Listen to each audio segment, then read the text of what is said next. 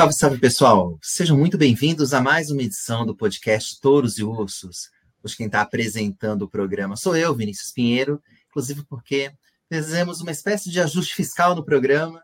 Então, quem vai participar e comentar o que bombou nessa semana e mexeu com seus investimentos é a Júlia Viltin. Tudo bem, Júlia? Olá, Vini, tudo bem? Olá a todos os que estão nos ouvindo, nos assistindo. É, hoje somos só nós dois, né? Fizemos aqui um, um corte na equipe, só momentaneamente. Sim, responsabilidade fiscal aqui no final do ano. É, bom, mas aqui o tema promete, então antes da gente começar, eu já vou mandar aqui os nossos famosos recados, senão o Vitor Aguiar, que é o nosso é, âncora oficial aqui, vai acabar brigando comigo, então já peço para vocês seguirem a gente nos principais tocadores, no Spotify, estamos no Deezer, estamos no Apple Podcasts, então segue a gente para vocês terem acesso a todas as atualizações dos nossos podcasts. Também a gente divulga o vídeo desse nosso bate-papo no canal do Seu Dinheiro no YouTube. É só procurar a gente por lá também. Agora, por falar em temas que bombaram essa semana, vamos falar da proposta, né? Já tenho o principal aqui do podcast, é a proposta do governo do presidente eleito, Luiz Inácio Lula da Silva, que na prática pode implodir né? O teto de gastos, que cá entre nós já anda bastante fragilizado. Bom, vou explicar aqui rapidamente do que se trata e o que, que e os impactos dessa proposta do governo eleito eh, nos mercados, para a gente depois falar um pouco dos investimentos, da perspectiva para os investimentos. Então vamos lá. É, o governo apresentou nessa semana a chamada PEC da transição. Bom, e o que, que isso quer dizer? É, o governo enviou uma proposta de emenda à Constituição é, para o Congresso, na qual ele pede uma espécie de uma licença para gastar quase 200 bilhões de reais fora do teto de gastos. Desse total que a gente está falando aqui, a maior parte, 175 bilhões de reais, vem da proposta de para retirar o Auxílio Brasil, né, que vai voltar a se chamar Bolsa Família depois que o Lula assumir, é, do teto de gastos. E essa e, a, e pela proposta da PEC, o Bolsa Família vai sair definitivamente do teto de gastos. Então, o orçamento do programa não vai ser mais limitado pelo teto de gastos, lembrando que o teto de gastos foi criado ali pelo governo do ex-presidente Michel Temer em 2016. Bom, além disso, o governo, né, o restinho, o restinho do dinheiro, que são que é a bagatela de 23 bilhões de reais, o governo quer é, usar para usar em investimentos, né? Assim, isso caso a gente tem alguma receita extraordinária. Por exemplo, se tiver ali, por exemplo, algum leilão, se o governo arrecadar alguma coisa com um leilão de infraestrutura nos próximos anos, o governo quer usar essa, essa, esse dinheiro a mais que vai ser criado no orçamento, né, com essa receita extraordinária, para usar em investimentos e também ficar, portanto, fora do teto. Isso tudo acabou provocando uma reação muito ruim do mercado.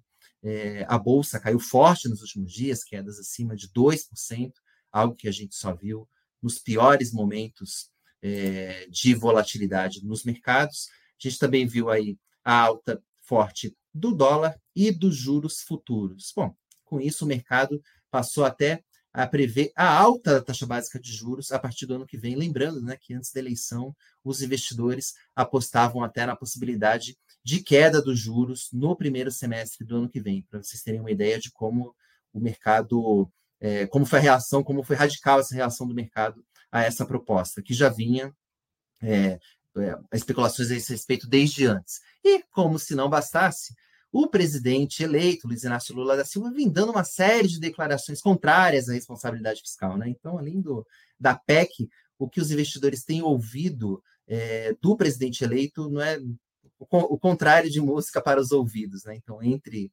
é, as declarações do presidente, é, ontem, por exemplo, ele falou, né, até inclusive, que se a bolsa, vou abrir aspas aqui, se a bolsa cair e o dólar subir, paciência.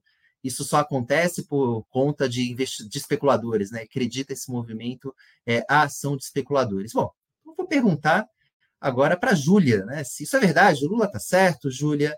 E quem são né, esses é, especuladores malvados do mercado? Realmente não querem que o governo pague o Bolsa Família? É isso que está acontecendo?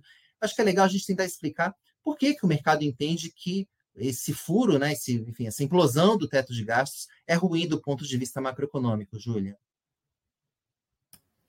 Bom, Vini, é, não tem nada a ver com os especuladores malvados, né? Que algumas pessoas aí, é, principalmente mais à esquerda, é, criaram aí esse, essa imagem, né? Não, não tem nada a ver com isso. O mercado ele reflete muito uma série de é, perspectivas, né, de expectativas para o futuro de uma série de agentes que podem ser sim especuladores, mas também são empresas é, que procuram se proteger né, no mercado financeiro, proteger aí as suas receitas futuras, proteger né, os seus negócios no mercado financeiro, podem ser também pessoas físicas, podem ser fundos de pensão, enfim, bancos, enfim, todo mundo que tem algum dinheiro para investir em algum produto financeiro, em algum investimento, seja, seja ele ligado à economia real, seja ele ligado a, a empréstimos, né, renda fixa, essa parte que visa a ganhar com juros. Então, a gente está falando aí de pessoas, empresas, negócios reais que estão ali desempenhando as suas atividades no dia a dia e formando a sua poupança, fazendo seus investimentos de olho no futuro. Né? Então não tem nada a ver aí com simplesmente uma especulação, como se todos nos mercado, no, mercado fossem especuladores aí apostando na alta ou até na queda, na, né, na, na, na destruição de economias, enfim, como a gente já viu acontecer na história, mas não é só isso que tem no mercado. Então, pintar o mercado financeiro como um vilão nesse sentido é algo que não leva ninguém a nada, não vai levar o Lula é, nem o PT a lugar nenhum, é, esse tipo de discurso. Por que, que o mercado tem reagido dessa forma? Né? Por que, que a responsabilidade fiscal é importante? A questão não é o teto ou a falta dele. Enfim, o teto ele é uma âncora fiscal que sinaliza é, para o mercado e para toda a sociedade que o governo tem algum nível de responsabilidade fiscal. O mercado ele não é completamente refratário à ideia de se substituir o teto por outro tipo de âncora fiscal, por outro tipo de regra de sinalização de que a responsabilidade fiscal vai ser mantida. Não precisa ser o teto de gastos lá idealizado no governo Temer, mas alguma sinalização o mercado entende que o governo precisa sim dar à sociedade de que ele vai ser minimamente responsável com seus gastos. E por que isso? Porque quando o governo gasta demais, gasta sem é, como se não houvesse amanhã, né, fora da sua própria capacidade de arrecadação, fora da é, é, muito afastado da, daquilo que a economia do país consegue produzir, né, e, e, e, por consequência que ele consegue arrecadar, o que a gente vê aí são vários fenômenos. A gente vê, por exemplo, a inflação aumentando, né? Algo que é, é capaz de a, a, afetar com muito mais peso, né? os mais pobres, né? Quanto mais pobre, maior a dificuldade de proteger suas economias, né, os seus ganhos da inflação. A gente vê também os juros futuros subindo, porque o mercado entende que um governo que gasta muito, ele tem mais dificuldade de pagar as suas obrigações. E que obrigações são essas? A sua dívida, né? Porque como é que o governo gasta quando ele não tem arrecadação suficiente para aquilo? Ele toma dívida no mercado. E quem empresta para o governo? Né? O governo ele emite títulos públicos, né? Que são inclusive investimentos que nós, investidores, pessoas físicas, conhecemos muito bem. Quem que empresta para o governo? Somos nós, pessoas físicas, bancos, empresas, qualquer um que adquira títulos públicos, está financiando o governo para ele aumentar esses gastos. Quanto mais o governo gasta, é só você pensar numa família. Se a família gasta muito, né, o, o, o que, que acontece com o score de crédito dela? O que, que acontece com a avaliação que os bancos fazem da capacidade de pagamento dessa família? Bom, essa família gasta muito, essa família gasta muito mais do que ganha, ela vai ou obter menos crédito, ela vai ter que pagar mais juros porque a possibilidade de ela ficar inadimplente é maior, certo? Então, se o governo for encarado como um mal pagador, os juros sobem.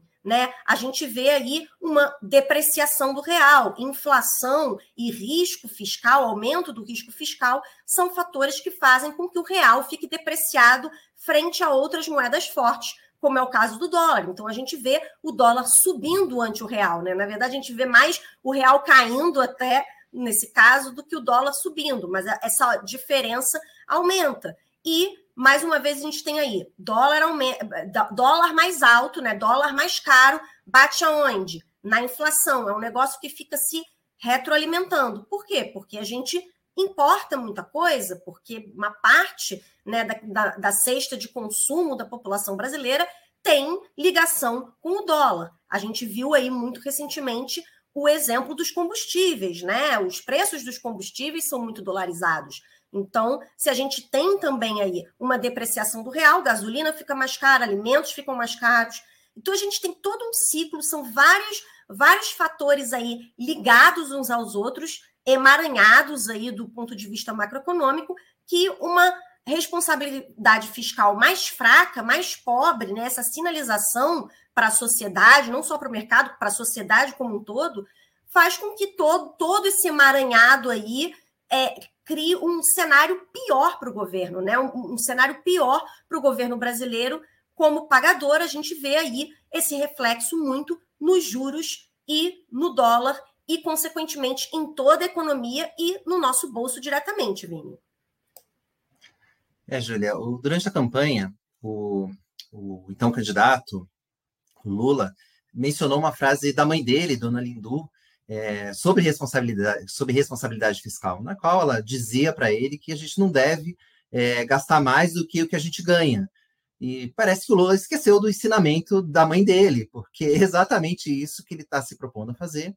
E não só está se, tá se propondo a fazer isso de uma maneira infinita, indefinida, para todo sempre. E como ele vai gastar mais do que ele tem, alguém precisa financiar essa diferença, né? Assim, se eu ganho 100 e vou gastar 200, esses 100 de diferença precisam ser bancados por alguém. Neste caso, quem vai bancar? É alguém que vai emprestar esse dinheiro para o governo. No caso, é o mercado financeiro. Né? O tal mercado financeiro, os, tais, os, os tais malvadões. Então, assim, se o Lula não gosta do mercado, se ele acha que são especuladores, se ele acha que são que a gente do mal, então, ótimo. Então, não gaste mais do que você arrecada. Assim, é, é, simples assim, ele deveria fazer o oposto, ele deveria gastar menos e não gastar mais. Então, e só lembrando, né, Júlia, que o mercado já vinha, assim, pode até ser que tenha alguém no mercado financeiro que seja malvadão, que não queira saber de, de dar o auxílio, né, de, de, de, dar o auxílio de 600 reais para a população. Não duvido que existam essas pessoas no, no mercado financeiro, muito pelo contrário.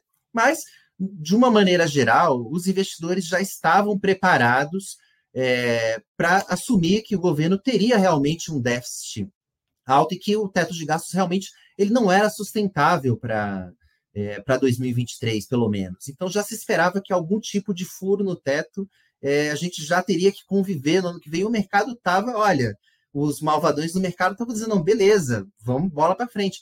O que frustrou, entre as muitas coisas que frustraram os investidores, foi o fato de, até o momento, o governo não ter colocado nada no lugar, né? Então, acho que assim, o governo não ter sinalizado nem que, olha, tudo bem, eu vou aqui gastar esse dinheiro a mais para poder bancar o Bolsa Família, mas olha, é, eu, eu, também estou aqui apresentando uma proposta que algum arcabouço fiscal para mostrar pra, que eu não vou tirar isso totalmente de controle, eu tenho como controlar isso. O governo até agora não mostrou nada disso, e isso deixa é, os investidores nervosos. O mercado não gosta de incerteza, o mercado até topa correr riscos, mas não gosta de incerteza exatamente o que está acontecendo agora.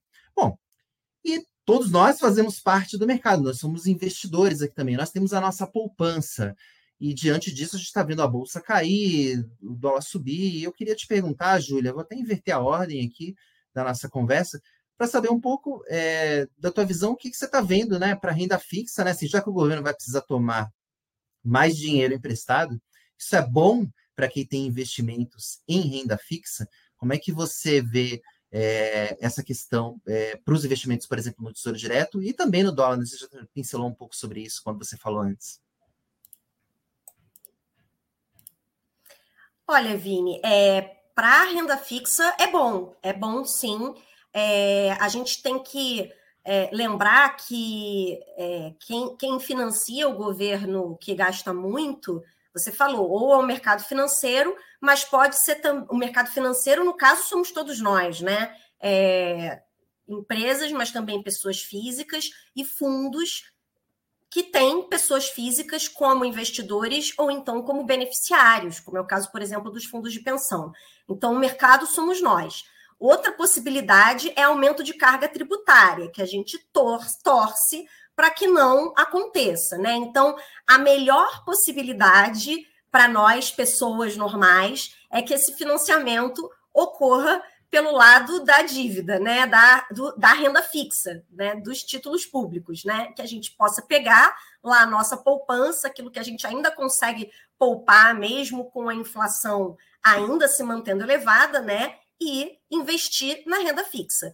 É, é bom porque, enfim, Brasil, historicamente, é o país da renda fixa, né, é, Sim, o governo fica mais arriscado é, quando ele se torna mais gastador, e isso é algo, sim, que o investidor em renda fixa, né, investidor em títulos públicos, tem que levar em conta. A remuneração da renda fixa, ela não aumenta à toa, ela aumenta porque realmente existe um aumento de percepção do risco desse governo que gasta muito, mas ao mesmo tempo a gente tem um governo que é capaz de emitir a sua própria moeda. Então, para quem consegue comprar títulos públicos, financiar esse governo gastador e se proteger da inflação, é, é, esse perfil né, de, de governo que pode emitir a própria moeda é algo que confere aí uma boa segurança para esse título, tipo de título público, tendo em vista que a gente ganha em reais, investe em reais e ganha juros em reais.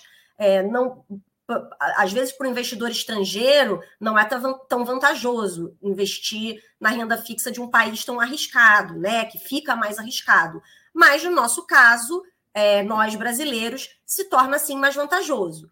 Outra questão é que o nosso governo não está, não vai estar, tá, mesmo gastando mais, não vai estar tá aí à beira de uma quebra. Então, é, a gente pode investir na renda fixa no, nos títulos públicos brasileiros aí com um bom grau de segurança, né?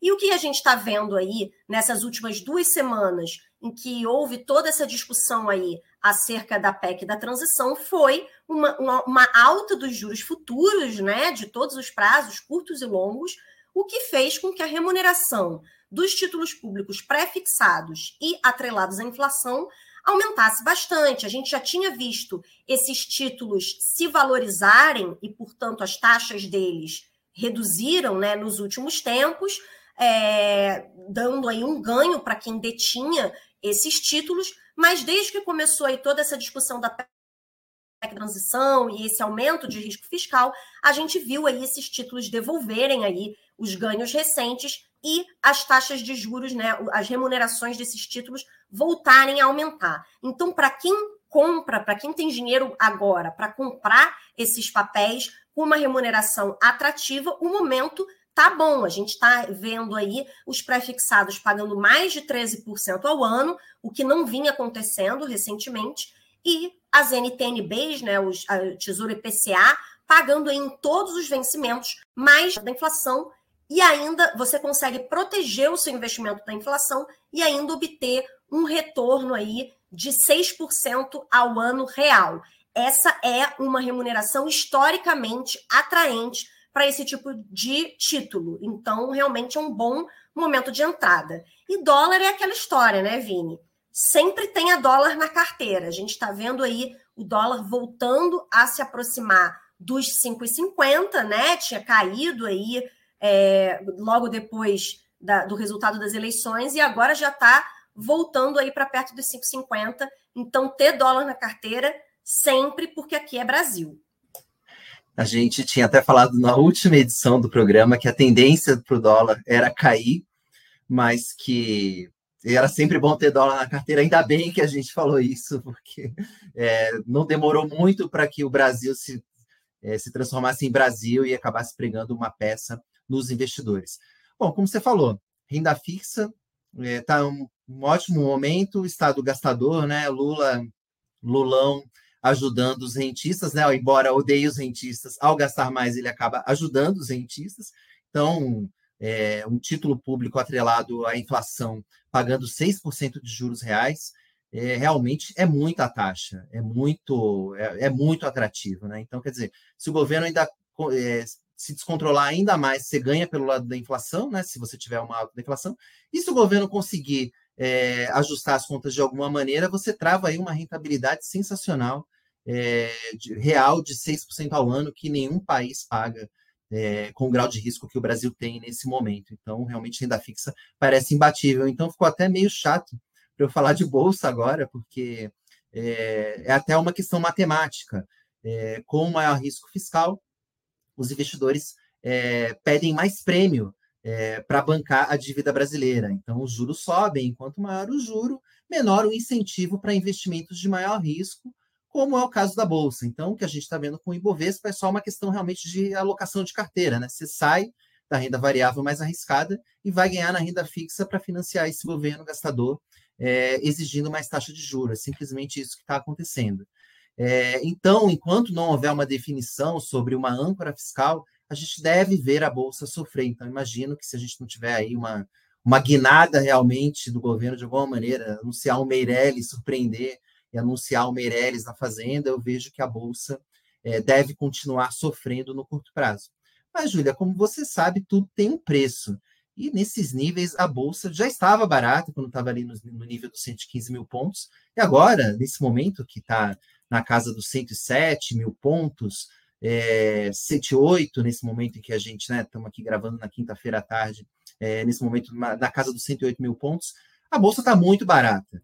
Então, é, para quem tem um apetite maior a risco nesse momento, pode fazer sentido ter uma parcela do, do seu dinheiro em renda variável, sim. Lembrando que sempre alguém ganha né, nesse cenário.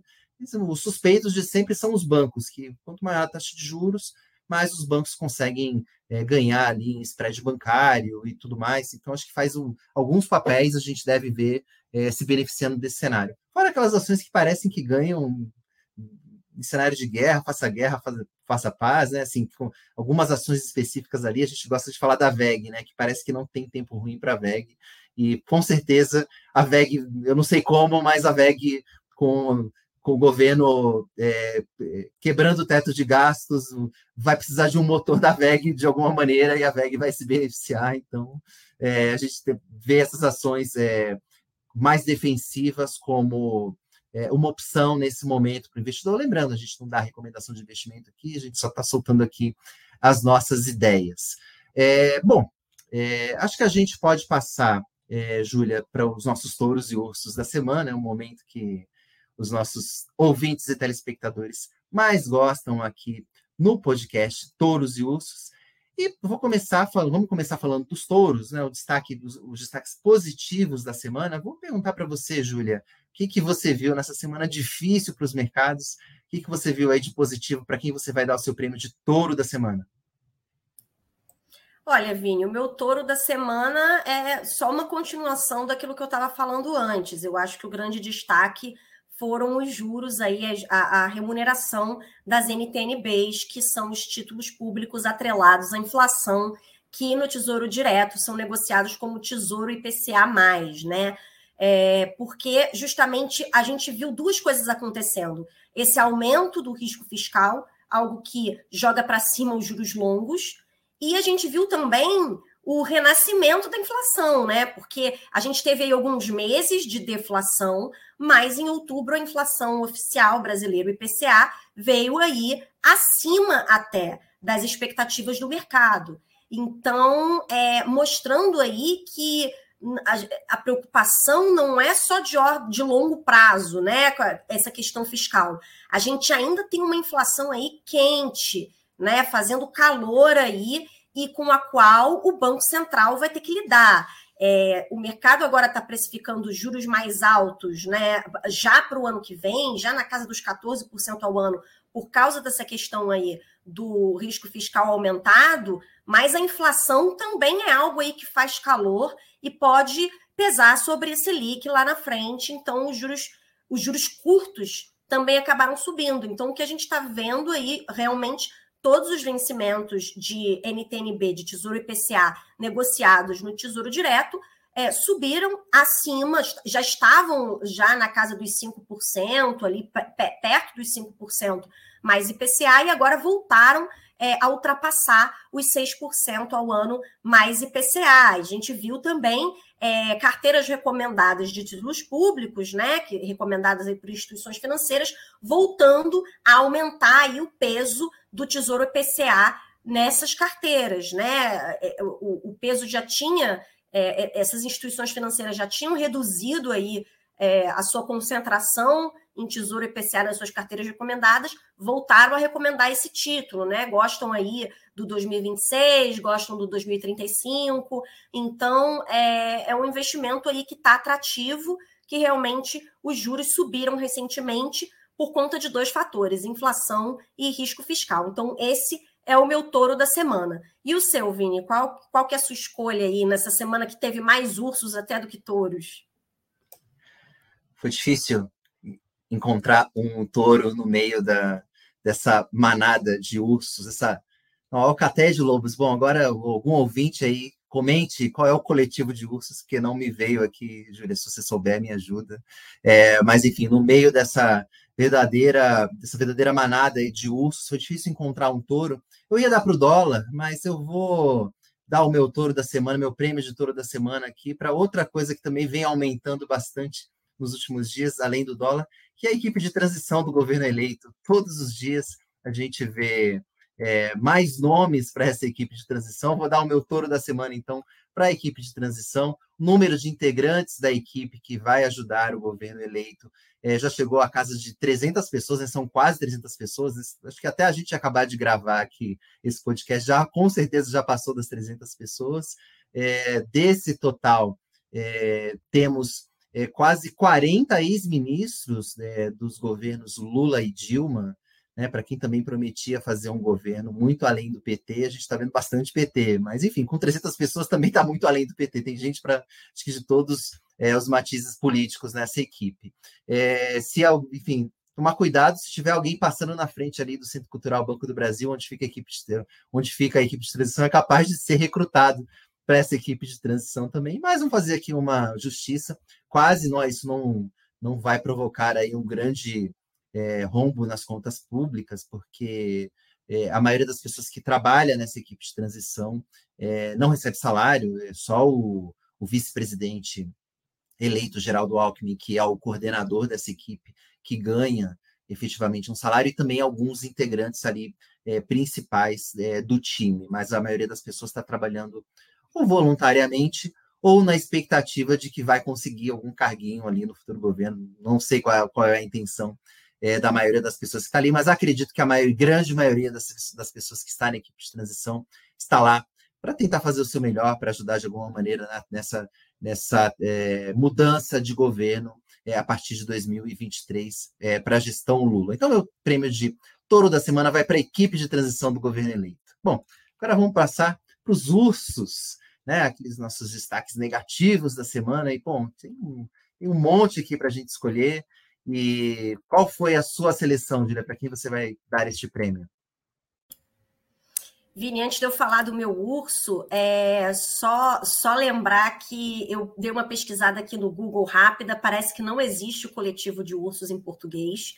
É, enfim, Pesquisa menos rápida. mal, né? Então, ainda bem que eu então, quer dizer, não é por não é por acaso que eu não sabia. Então, exato, exato. Não é não é daqueles coletivos é, conhecidos que a gente aprende na escola.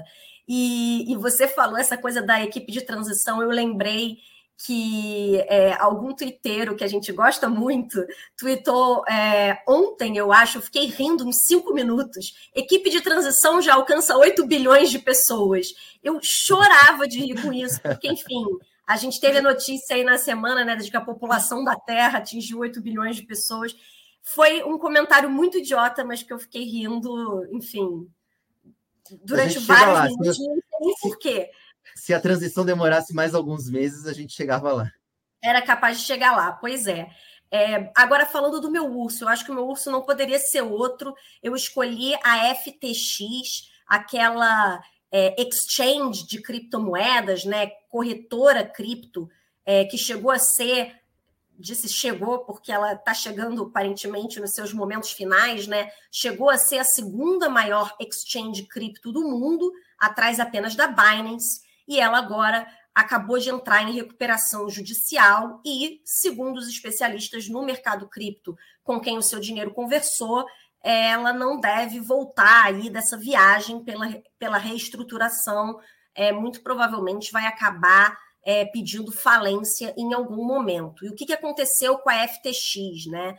É, tudo começou com uma reportagem é, do, do, veículo especializado em cripto que deu conta de que a FTX ela tinha um braço de investimento alavancadas aí nessa, nessa alameda, né? Sua, sua, sua vertente aí de investimentos. Ela, ela tem a, a FTX tem um token proprietário, né? O FTT também estava usando esses tokens é, para garantir essas operações e outros ativos aí como ações, até mesmo ações aí daquela corretora Robinhood, né? Que eles tinham para garantir essas operações alavancadas.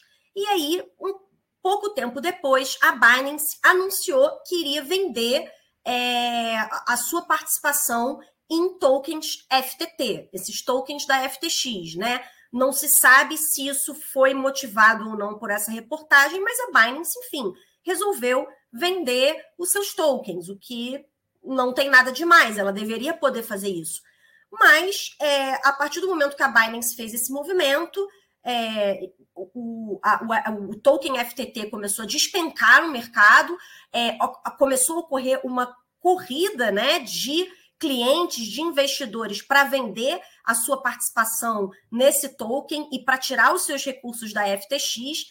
E esse token acabou que é, acabou funcionando um pouco como se fosse uma ação da FTX, né? À medida que ele caía, os recursos da FTX é, secavam, ela passou por uma crise de liquidez, ela começou a ter dificuldade de honrar ali os seus saques, né, de honrar os seus pagamentos, enfim, ocorreu uma espécie de corrida bancária, entre aspas, né? Ela passou por uma crise de que inclusive acabou contaminando aí é, essa crise de liquidez acabou contaminando outras empresas do setor cripto, né? Inclusive empresas grandes. Então, isso ocasionou aí uma queda em uma série de criptomoedas, inclusive o Bitcoin, né? E levou aí a, a FTX a pedir aí a recuperação judicial. A Binance chegou a negociar com a FTX uma, uma aquisição, né? A Binance comprar e a concorrente, mas depois de um processo de due diligence lá, um processo de diligência interna, a Binance achou que realmente a situação da FTX era muito séria e resolveu aí é, desistir desse processo de aquisição. Então a gente está vendo aí a FTX nessa situação complicada, né? O fundador e ex-CEO da FTX, conhecido como SBF, né? Ele é até uma figura famosa aí no mercado cripto, é, meio que fugiu, né? Ele diz que não fugiu, mas ele fugiu para as Bahamas né? Mas, enfim, o Congresso americano está convocando ele a dar pronunciamentos lá no Capitólio, e a gente tem aí uma situação que pode haver até punições aí é, para ele e para outras pessoas da FTX aí envolvidas com isso que foi, no mínimo, uma má prática, né? Então, ela está numa situação bastante complicada e também com potencial de contaminar outras empresas do mercado cripto e do ecossistema das criptomoedas, Vini. É, lembrando essa, esse caso, quem quiser saber mais sobre esse caso da FTX, pode acompanhar a última edição do Papo Cripto, é, da semana passada, em que o Renan Souza entrevistou o Paulo Camargo, analista da Empíricos. Ele conta é, com detalhes é, como foi esse colapso da FTX, e esse caso ainda deve dar muito pano para manga, acabou afetando todo o mercado de criptomoedas. Então, acho que vale bastante a pena conferir o Papo Cripto. Lembrando que essa, a última edição é, do Papo Cripto foi a, a, de encerramento da temporada. A gente deve ter só touros e ursos agora nessa reta final do ano, mas a gente vai falar bastante de criptomoedas por aqui também. Bom, vou falar do meu urso da semana agora. É, como você disse, Julia, da, podia escolher aqui é, muitas opções, a gente teve muitos exemplos de nomes de pessoas e empresas que não mandaram bem ao longo dos últimos dias, mas eu vou ficar com uma, com uma empresa, mais especificamente com um banco aqui, que é o Bradesco. Bradesco, Bradescão ganha meu prêmio de urso da semana. Foi um dos grandes, uma das grandes surpresas negativas da safra de balanços do terceiro trimestre, que acabou é, agora no dia 15, é, foi um resultado ruim do começo ao fim. É normal que às vezes o, o banco, alguma linha do banco não vá bem. Você tem, por exemplo, com a, com a concorrência das fintechs, né, que são essas novas empresas que surgiram nos últimos anos, como o Nubank, por exemplo, os bancos ficaram pressionados em algumas linhas do balanço, né, como, por exemplo, aquela linha de cobrança de tarifas. Né? Hoje ninguém mais consegue cobrar uma tarifa é, praticamente ninguém consegue cobrar uma tarifa de anuidade do cartão de crédito, por exemplo, desde que o Nubank chegou. E isso acabou, acabou afetando, é, de alguma maneira, as receitas dos bancos. Então, os investidores já estão acostumados a lidar com algumas linhas do, do, do resultado dos bancos não tão boas, mas a do Bradesco veio ruim do começo ao fim. O lucro caiu e caiu mais do que esperado pelo mercado. A inadimplência na carteira de crédito do banco subiu. É, a tesouraria perdeu dinheiro, algo também que é muito difícil de acontecer.